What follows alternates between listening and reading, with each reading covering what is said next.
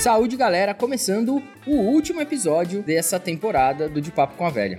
Antes de começar, eu queria agradecer a todo mundo que participou pelo tempo, pela coragem e pela vontade de dividir histórias muito legais com a gente e agradecer a vocês que estão ouvindo. Está sendo um prazer enorme contar e catalogar um pouco da história da cerveja artesanal no Brasil com pessoas tão legais, com histórias tão bacanas. Bom, eu sou o Júnior Botura, neto da Vó Maria fundador da Cerveja Voz. Mais uma vez, minha avó não veio, está lá cumprindo a quarentena. Então seguimos. E o episódio de hoje conta com o apoio da Enjoy. A Enjoy é uma startup, eles ficam dentro do Cubo lá na Vila Olímpia. O Cubo é um lugar de startups né, do Itaú. E o que a Enjoy vende é o serviço de conveniência ao consumidor e eficiência operacional para os estabelecimentos, né, para os bares, para os PDVs. Isso através de uma tecnologia de automação das chopeiras. Então a ideia da Enjoy é conectar todos os elos da cadeia de valor, do fabricante, distribuidor, o ponto de venda e o consumidor. E essa novidade em breve vai estar disponível aqui na Casa Voz também. E se você se interessou e quiser saber mais, basta acessar as redes sociais da Enjoy, let'senjoy.it ou no Instagram também, que é let'senjoy.it. It. É isso aí. No papo de hoje eu conversei com o Guilherme Matheus, o Gui. O Gui, eu sempre falo isso, eu acho um dos caras mais legais do mercado da cerveja artesanal. Quem não conhece o Gui tem que ir lá na Mafiosa, lá em Valinhos, e tomar cerveja com ele, bater um papo com o Gui. Ele tem uma energia diferente, é um cara muito especial que eu adoro. E ele contou um pouco da história dele, a história de vida, a história da infância e um pouco da mafiosa. Eles têm uma cerveja que eu adoro, que é a noiva. Têm várias cervejas que eu adoro, mas a noiva ele sabe o quanto eu tenho carinho por ela. E é isso. Espero que vocês gostem. O papo tá muito legal. O Gui é um show de simpatia.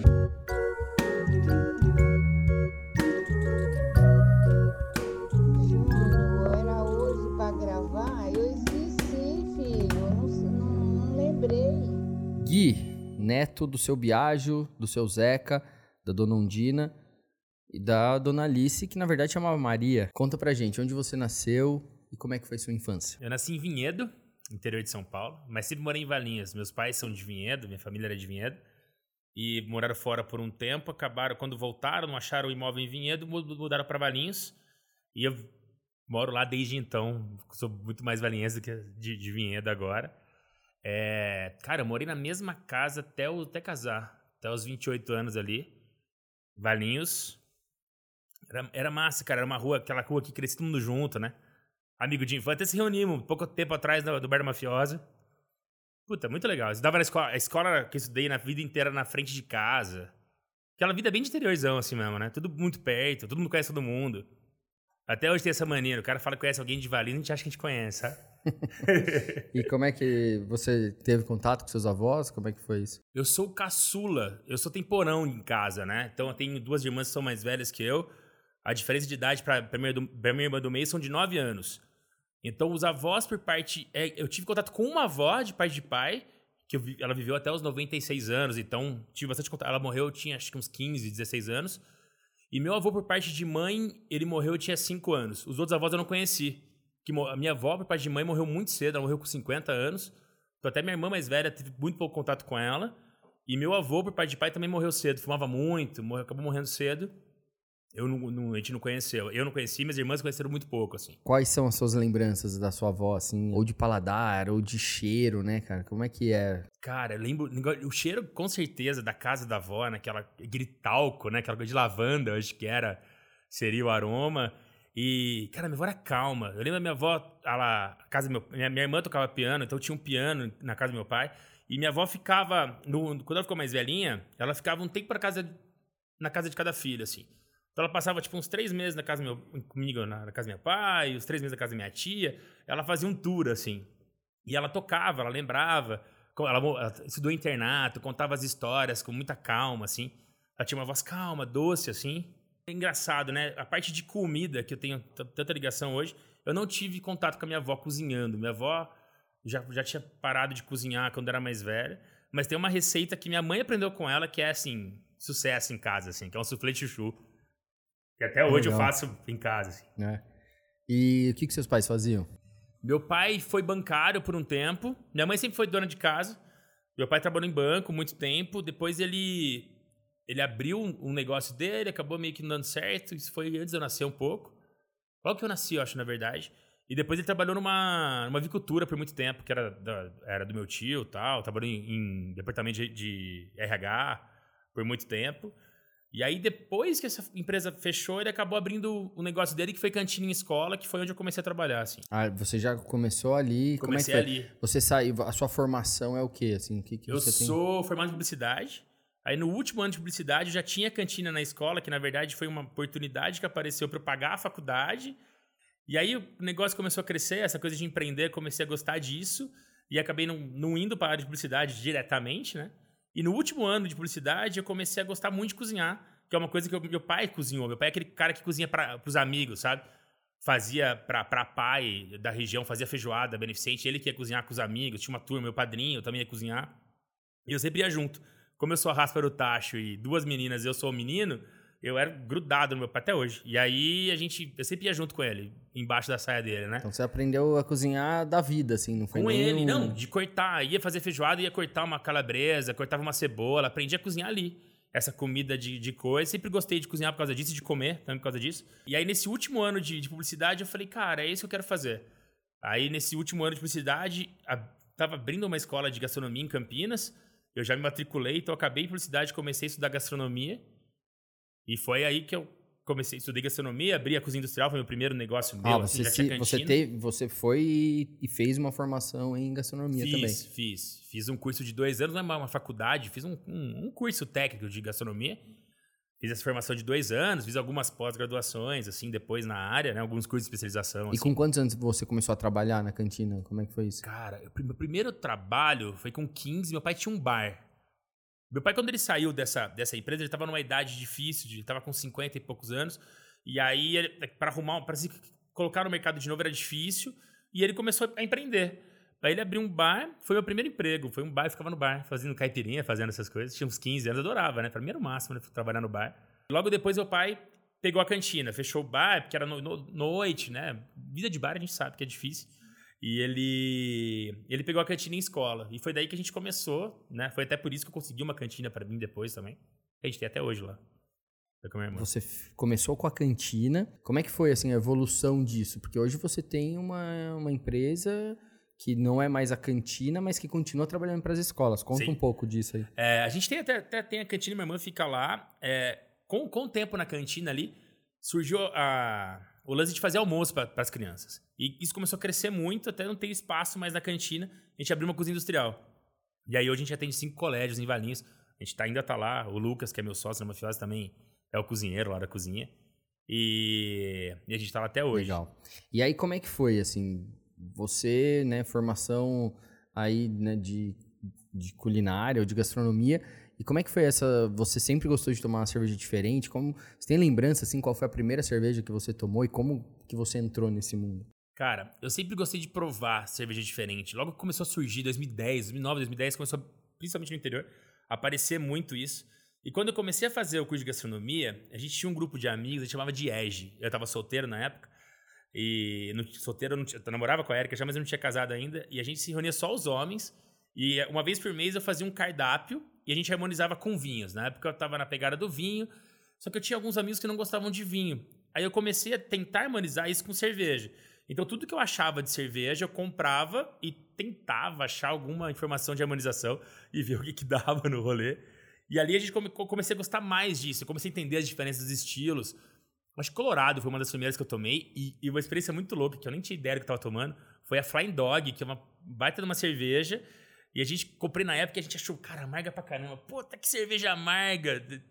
Eu acho que a gente, a gente fingiu que gostou porque era muito cara, entendeu? E a gente tinha que fingir que gostava porque a gente tava comentando. É igual nota no Untapped, né, cara? O cara É, igual tá dando A cerveja que, que vem na mala lá que custa 300 pila, o cara não dá nota ruim, não tem Ninguém vai falar que é Pode ruim. O estar cara mais fica- oxidada do mundo que... Exato. O cara espera. O cara fica quatro horas esperando pegar uma cerveja não vai falar que é ruim nunca, né? Então tem todo esse valor agregado na cerveja. Aí você começou a beber, e, né, experimentar aí cervejas mais amargas e tal. Como é que foi a transição pra você dar o passo de fazer ali, né? Foi aí, ne- nesse lance já de, de, de começar a provar, eu descobri que podia fazer cerveja em casa. Acho que devo ter visto alguma coisa na internet. É, alguém, alguém que fez, algum, alguém que fazia. E, e comecei a pensar nisso. Até comentei com dois amigos na época que falei, cara, vamos tentar fazer isso. Um deles era engenheiro. Falei, vamos ver se a gente consegue fazer os equipamentos. Eu não tinha ideia de como fazer.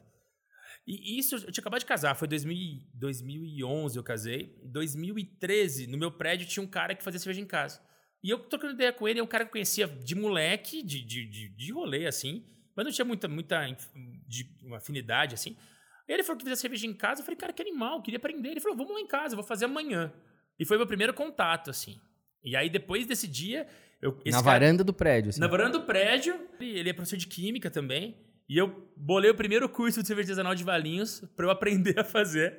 Aí eu falei, você daria o curso? Ele falou, dou, mas pô, aonde? Eu falei, não, na minha cozinha. Mas para quem? Eu falei, não, arrumo, gente. Arrumei 20 pessoas, cara, pro curso. E a gente Quer dizer, você organizou curso um curso para você pra eu aprender. também é, fazer. Que é. legal. E aí a gente fez, e depois desse dia, cara, a gente não parou de fazer cerveja, assim, em casa.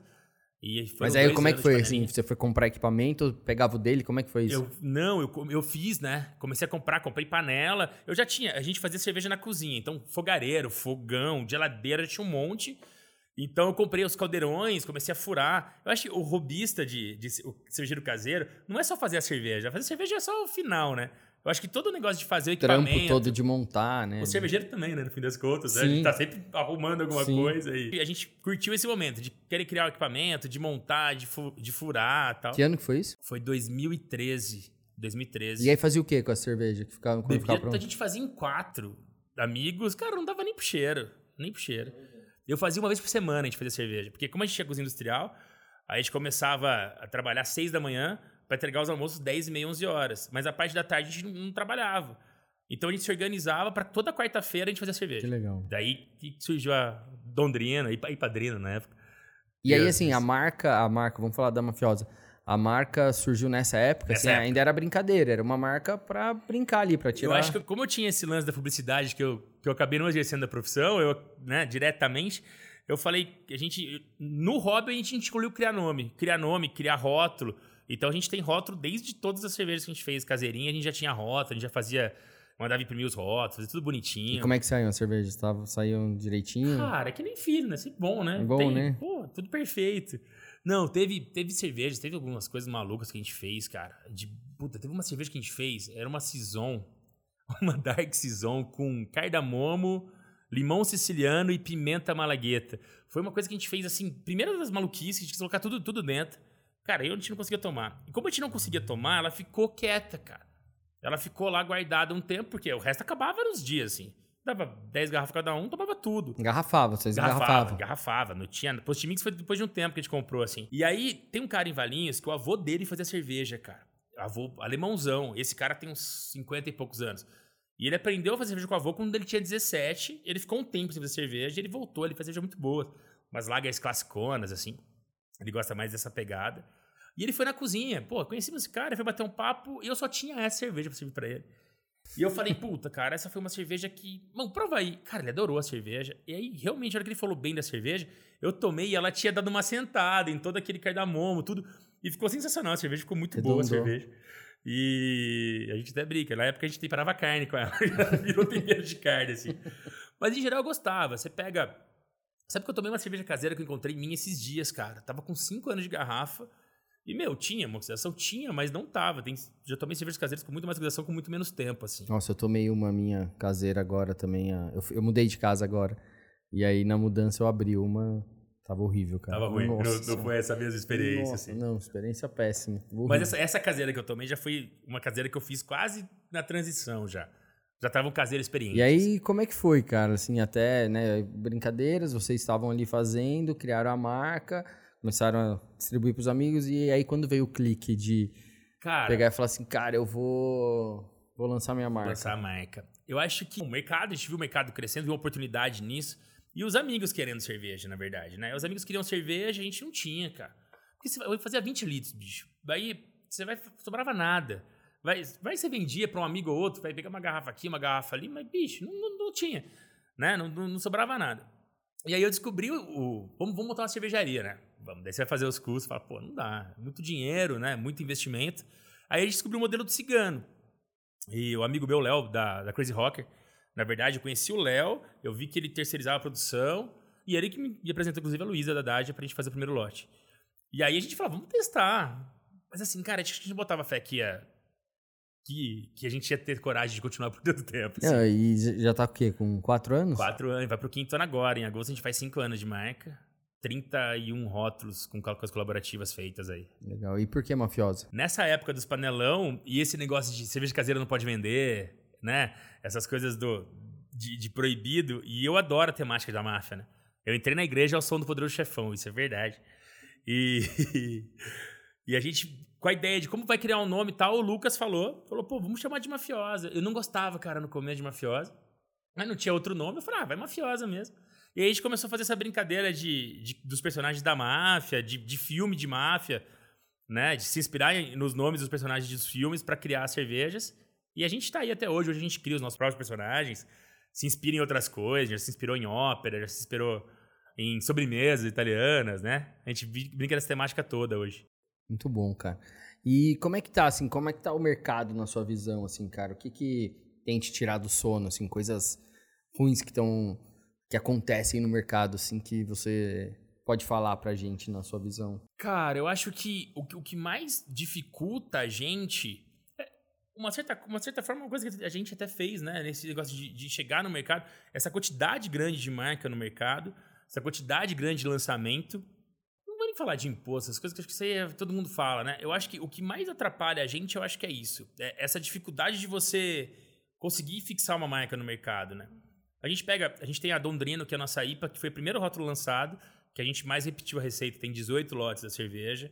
E a gente, claro que a gente vai ajustando, vai modernizando a cerveja, mas quando você faz uma cerveja muitas vezes, pô, Hop Lager, você vai ajustando ela, você vai conseguindo o preço melhor e você vai fazendo uma cerveja melhor. Agora, quando a gente faz os lançamentos, é importante, lançamento concordo. Só que se a gente só faz lançamento, a gente, pra, pra gente chegar uma cerveja no mercado maduro, vai demorar muito para acontecer. Né? Então, acho que essa quantidade grande de lançamento, que a gente não faça, a gente também faz lançamento, porque a gente tem que, que viver no mercado, tem que sobreviver. Mas eu acho que essa grande quantidade de lançamento e até muitas coisas assim, muito sem sentido, muito sem pensar, muita coisa muito parecida. Eu acho que isso atrapalha muito a gente. Vocês têm um projeto que eu acho muito legal, sou muito fã, quero fazer aqui na Voz, e que é que são as pré-prohibitions. Conta um pouco desse projeto, cara, que eu acho muito legal. Cara, E assim, eu acho que tem muita coisa pra ser feita, né? principalmente na, na linha das lagers, assim. com certeza. Então, É. conta pra gente que eu acho muito legal. E as cervejas são muito boas, assim. As duas cervejas que vocês lançaram dessa linha são muito legais. Desde que a gente começou com a Mafiosa, a gente, a gente começou a estudar esse tema de máfia, esse tema de lei seca, porque tudo, tudo a ver, né? A máfia italiana se fortaleceu muito com a lei seca. Eles fizeram um negócio que era para melhorar o cidadão americano, né? As leis, porque o álcool fazia mal e se enriqueceu pra caramba a máfia com venda de, de, de bebida ilegal. E quando eu comecei a estudar isso, cara, tem coisas ótimas. São cervejas, e assim, muita coisa que existe hoje. Você pegar a lager que a gente toma hoje, né? Uma a lager de massa que todo mundo tomou a vida inteira, ela vem dessa época, né? Você pega a, a nossa, a nossa Lawless Lager, que vai milho, ia milho na receita, que na época o milho ia... Porque o alemão, ele queria fazer lager nos Estados Unidos do mesmo jeito que ele fazia uma Helles lá na, na Alemanha. Só que o malte do- dos Estados Unidos era de seis fileiras, que é muito mais proteico. Então ele punha o milho para dar uma Pra dar uma quebrada quebrada. nesse malte, nunca para baratear, nunca para fazer uma coisa assim. E, e dar uma quebrada nesse malte. O milho era uma coisa que eles tinham com preço bom. Era uma coisa. É, que nem a gente usa hoje né? o figo, o ingrediente local. O milho era o ingrediente local dos Estados Unidos, né? E eles usavam o milho para trazer essa suavidade na cerveja e conseguir reproduzir uma lager igual eles faziam na Alemanha. E aí, depois da lei seca, a hora que voltou, que a Budweiser pegou isso, acho que foi a Bud que foi a primeira que, jogou, que fez o arroz e, e fez isso crescer muito. E aumentaram muito por causa da, da, da recessão, tinha, tinha, eles tinham que conseguir fazer um preço bom de cerveja, e foi aí que surgiu essa. Então, a história da cerveja, e a gente segue muito escola americana, né?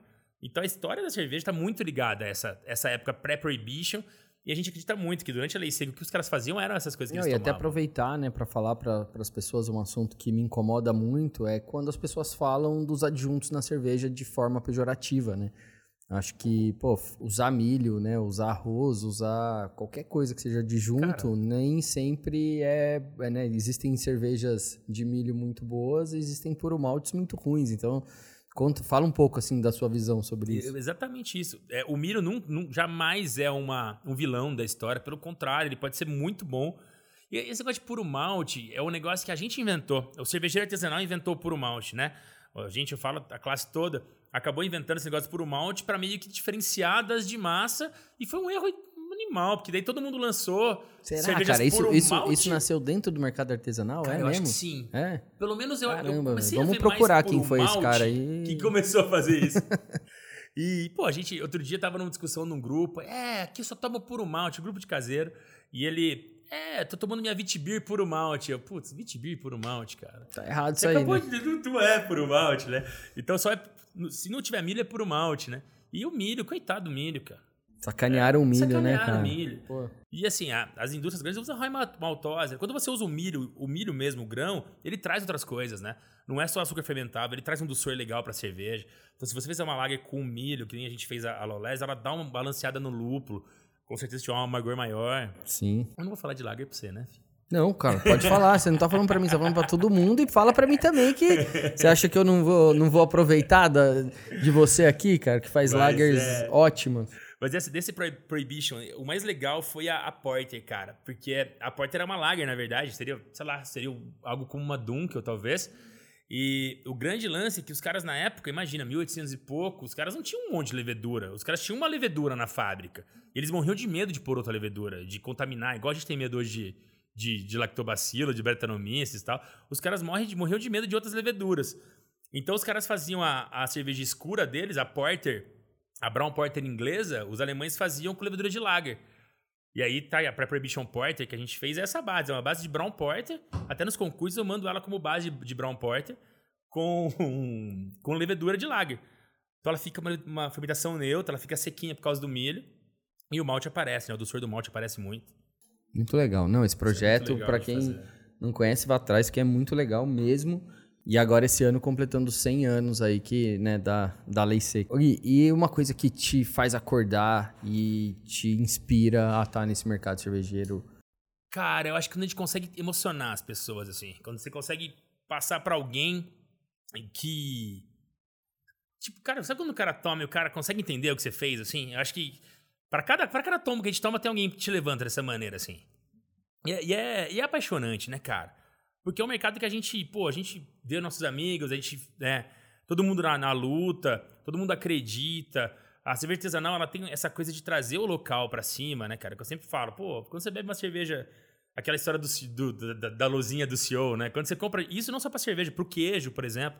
Eu acho que essa, co- essa coisa que, que me motiva, assim, de você poder poder passar sua mensagem de alguma forma, né? Acho que eu sempre quis ser meio artista, sabe? Assim, meio músico tal, meio cozinheiro mesmo, né? Eu acabei indo para um outro lado e eu acho que na cerveja eu consegui encontrar uma forma de me expressar, assim. Você queria ter tocado naquele bar que a gente foi lá, que a Elise começou? Com certeza, que essa história foi boa, bicho. Eu e o Gui, a gente tem uma história muito legal no Rio de Janeiro. A gente foi pra lá no, no Mundial da LABR. O Gui me levou num bar que é onde a Elise começou, que muito Beco das bacana. garrafas. Beco das Garrafas. E a gente. E eu levei o Gui no, no dia, né? do- era um ensaio da mangueira, mas no dia da escolha do samba, cara, foi sensacional, cara. que tava lotado e foi muito bacana, né, cara? A gente trabalhou pra caramba. a gente era um- acordava 10 e meia pra estar no Mundial do Laber meio-dia, aí saía meia-noite arrebentado e a gente ia pro rolê. Ainda ia, ainda ia Cara, pro. todos os dias. E foi muito legal, né, cara? Foi- foram dois, duas saídas muito marcantes, né, cara? Foi muito legal. Mas... O que, que você bebe, cara, quando você tá. Seu dia que você quer relaxar? Que, que é? Qual que é. Você tem um, um estilo, assim. Eu sei que assim, a gente tem que beber de tudo, né? A gente tem que ter referências, mas o que, que você gosta de beber? Cara, hoje eu tenho. Agora a gente tem o tap room, né? Então tem a possibilidade de pegar. Porque eu falo com meus amigos, não acredito. Nossa cerveja é cara pra gente também. Então não é uma cerveja que a gente possa tomar sempre, assim. Todo cervejeiro E- tem um monte de Heineken na geladeira. monte de Heineken. Vamos falar a verdade aqui. Não, e tem hora que a gente quer tomar alguma coisa mais tranquila. Cara, Hop Lager é uma coisa que eu tô tomando muito. Que a gente tem no tap room e às vezes eu quero tomar. Eu tava até comentando hoje. Teve um dia que eu abri a minha geladeira de casa, cara, eu não queria tomar nada que tinha ali. Porque tinha IPA, tinha. Sours vão bem. Sours é um dia de calor, acho que a gente tem feito. O Brasil tem feito boas sours. E a sour acho que é um, é um estilo que combina muito com o nosso clima. Né? E. Mas, cara, eu tinha IPA, tinha umas coisas escuras. E um dia de calor eu falei, cara, não dá. Vou buscar umas long neck na esquina, sabe? E, e eu acho, cara, dia de, de tranquilo, assim, ó, beber pra descontrair, pra trocar uma ideia. Cara, IPA eu gosto. Sempre acho que umas IPAs classiconas vão bem, mas não essas coisas muito extremas. É uma East Coast, que nem a gente, a Dondrina, que tem um caramelinho, uma West Coast classicona, uma Session IPA. E as lagers, cara, uma lager, puta, uma Helles, cara, pra tomar o dia inteiro, né? Muito bom. Agora que... conta um pouquinho pra gente, a, a, marca tá com quatro anos, né? Indo pro quinto ano. Quinto. E vocês abriram há um ano e pouco, um ano, um ano, e, um ano, um ano e pouquinho, é, um ano né? pouquinho. É, o Tap Room, lá em Valinhos. Conta um pouco lá do. Cara, como é que o Tap é. Room pra gente foi um, um, passo importantíssimo, assim. Porque a gente conseguiu trazer pra, pro Tap Room pessoas que não conheciam a mafiosa, que não tomavam cerveja artesanal porque a gente acabou virando um, um, é um bar, que a gente tem música, a gente tem música ao vivo, a gente tem eventos de, de harmonização e tal. Então, cada vez tem gente nova tomando a cerveja. Acho que é isso que é legal. No Tap Room a gente conseguiu... Pô, o cara vai lá, o cara me conhece, eu explico por que, que eu fiz a cerveja. Então, tá muito legal. Pra marca, na cidade, foi um, uma troca, assim, um, de troca de patamar muito grande. Assim. Porque não é, você não tá ali, não é um bar, né? Você tá vendendo uma experiência, não tá vendendo só a cerveja, enfim. É. E, e, é legal pro cara entender isso. No começo, as pessoas chegavam lá e me pediam uma cerveja normal, né? Você não tem nada, nada sem gosto. Me pediram uma coisa sem gosto uma vez. E hoje já não, cara. E é legal, uma vez, uma, uma coisa legal disso é aquela coisa de novidade, né? Uma vez chegou um cara lá que acabou virando clientão e, e acaba virando amigo, né? E aí eu tava com uma IPA, eu tava, tinha feito Underboss, uma outra IPA. Aí eu falei, e era nossa. Aí eu falei, cara, ele só toma Dom. Aí eu falei, tem, eu tenho Underboss aqui e tal. Ele, mas por quê? Não tem a Dom? Eu falei, não tem. Ele falou, não, então me dá a Dom. E é louco, porque a gente é, a gente é, a gente quer novidade. Eu falo, é culpa nossa também, como consumidor, né? Ah, não, já tomei a Dom, vou tomar uma outra. E, cara, e, e, isso me deu um estalo de falar, caramba, pra gente expandir esse mercado, é esse cara que a gente tem que mirar. Sim. É, é trazer esse cara para tomar cerveja, né? O cara que toma, que, que, te, que é fã de uma marca e, e gosta daquilo, né? É, existe fidelidade existe ainda, Existe né? fidelidade né? ainda, né? Mas é isso, assim, a gente vê muito isso, assim, aqui, cara. Porque como a gente não repete receita, a gente só tem as duas de linha, né? Que é a Hop Lager e a IPL várias vezes, assim, ou às vezes dá falha, dá quebra, assim, ah, sei lá, por algum motivo não tem Hop Lager no dia. As pessoas sofrem, cara. E o mercado de lançamento é um mercado muito perigoso pra gente, né, cara? Essa. Você virar refém de pensar todo dia e de. E às vezes a gente acaba não trabalhando é isso, cara. Pô, você tem um, um negócio estabelecido lá e, e, precisa trabalhar. E eu falo isso porque eu acho que eu, eu faço isso muito mal. Não tô aqui dando aula para ninguém. É, pô, às vezes eu falo, pô, eu devia falar mais da Inconcert, né? Eu devia falar mais da, da, da Vamaria Zen. E às vezes a gente fica muito preocupado só nos lançamentos e esquece um pouco de que, meu, as pessoas às vezes só querem sentar ali e tomar aquela cerveja que eles estão acostumados e ponto, né? E teve, teve um caso de, de, um lançamento que eu fiz no bar, e aí tinha, tem uma mesa, é uma, elas vão sempre lá, são três mulheres, assim, elas estão sempre no bar, cara. E eu virei para uma delas e falei: você gostou da nova? Tal. Ela, adianta a gente gostar? Daqui a pouco não tem mais. É muito louco isso. E não vai ter mesmo, é vai isso. acabar. E, e, e, talvez a gente faça de novo daqui a um tempo. E assim, a gente, a gente pensa muito no mercado, né? No mercado cervejeiro em si, o geek e tal. E aí a gente acaba esquecendo que tem muito mais gente nos outros 99% que a gente tem que trazer para cá, que pode até virar o cara. Não, e o, e o ponto dela, cara, é isso, assim, pra que, que eu vou me apaixonar por alguém que vai me dar o pé na bunda? Eu já sei que vai. Aí. Né? Então, pô, pra que, que eu vou fazer isso? É, é, é, entendo né, o ponto dela. E o, o lançamento é caro, né? Ele é, e por isso que a gente fica focando muito nele. Porque o lançamento, pô, você vai criar um rótulo, você vai criar uma receita nova, e aí você tem que falar muito dele, porque aquilo tem que funcionar, porque senão ele vai te roubar espaço de outras cervejas, aquilo tem que acabar logo, e nisso você gasta esforço para ele, e as de linha vão ficando de lado, cara. O que a gente faz sempre, o que a gente está fazendo cada vez melhor, acaba ficando meio esquecido, né? Acaba ficando meio que jogado de. Bom, enquanto a gente conversou aqui, você trouxe uma cerveja, né? Pra... Que é um lançamento. E, cara, que é um projeto que eu acho que é muito legal para a marca de vocês. É uma coisa que né, todo mundo procura verdade, todo mundo procura histórias para contar né, dentro do, do, da cerveja, cara. E, e, o que vocês fazem com, com a Little Valley é uma coisa assim que eu acho incrível. E eu tô aqui, ó, ele trouxe uma caixa de figo. Eu adoro figo, eu acabei de comer um. E conta um pouco pra gente da, da Cara, dessa versão da que tá uma delícia. A gente, eu, eu, a gente foi tomando aqui. Meu copo já acabou, o dele ainda tem. O meu, o meu já acabou. Conta pra gente. A Little Valley é o projeto que dá mais tesão de fazer assim. Porque ela envolve muita gente, cara. E eu acho que é isso que é o lance da, da cerveja artesanal, que acho que a gente tem que valorizar também. Porque a gente envolve o produtor de figo. Porque tem muita cerveja que, tipo, a gente faz a noiva 2 com maracujá, a gente compra polpa, né? Cara, só, pra, só pra registrar, só pra. Conta um pouco do, do, do que é o figo, né? né? Porque às vezes as pessoas estão vindo, ah, por quê? O que, que tem figo? a ver? O que, que é o figo em Valinhos? Cara, Valinhos é a capital do figo roxo. Valinhos até tá rolando agora a festa do figo em janeiro, toda desde moleque. A gente vai Pô, era o que tinha pra fazer na cidade, né? Cidade pequena tem a festa da, da cidade todo ano e tinha shows, e tinha parque de diversão, tinha as comidas, as paqueras, né? E a gente ia pra festa do figo desde pequeno. Então, a gente cresceu com o figo. É, Valinhos é uma cidade que tem muito imigrante italiano. E eles trouxeram o figo para Valinhos, lá de trás, isso. E a gente se tornou por muito tempo a capital do figo. Acho que hoje a gente não é mais. Isso é uma, até essa arte que ilustra esse rótulo chama Salvem Nossos Figos. Que é uma coisa que acabou se perdendo com o tempo. Hoje tem uma cidade no sul que produz mais figo que a gente. Mas Valinhos já foi capital do figo por muito tempo, mas a gente continua tendo a festa do figo.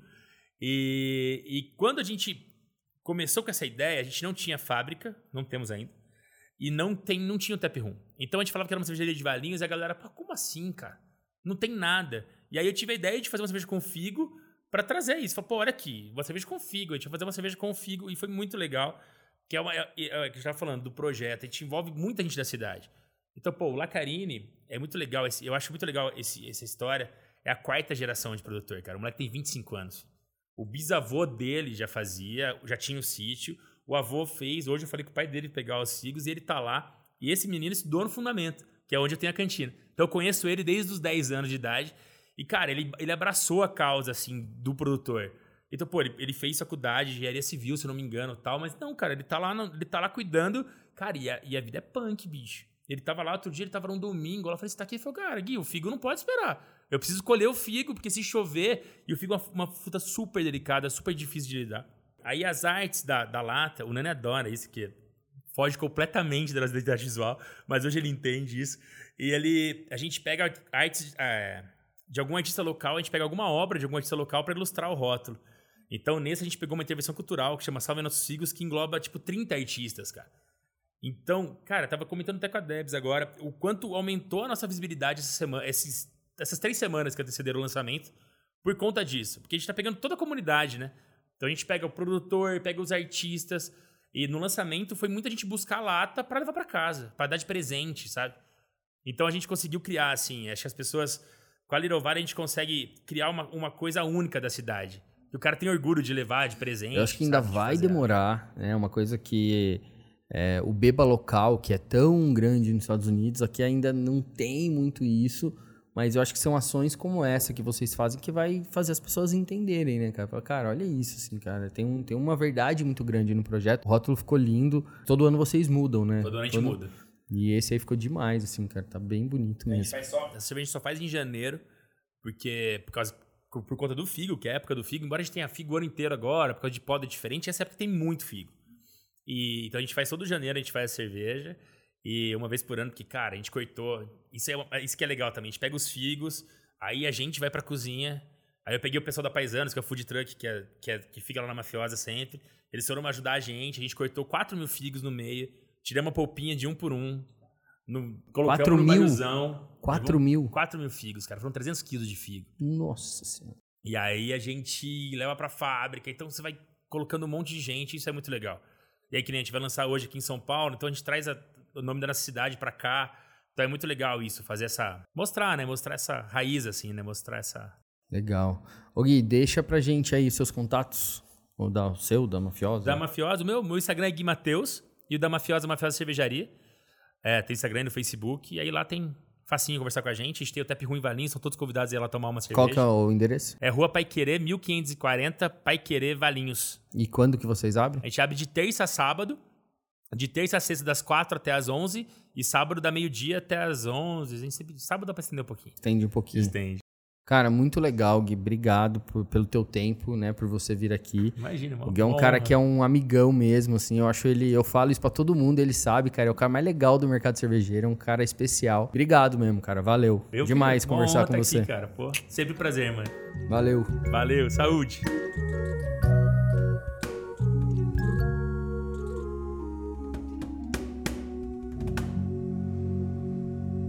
Valeu, galera. Obrigado por vocês que escutaram essa primeira temporada do De Papo com a Véia. Tô muito feliz, sendo um projeto muito realizador pra gente aqui. Logo mais tem mais episódios do De Papo com a Véia. Esse programa é apresentado por mim, Júnior Botura. Sou fundador da Cerveja Voz, neto da Avó Maria e produzido e editado por RP Podcasts. Valeu, saúde e até a próxima temporada.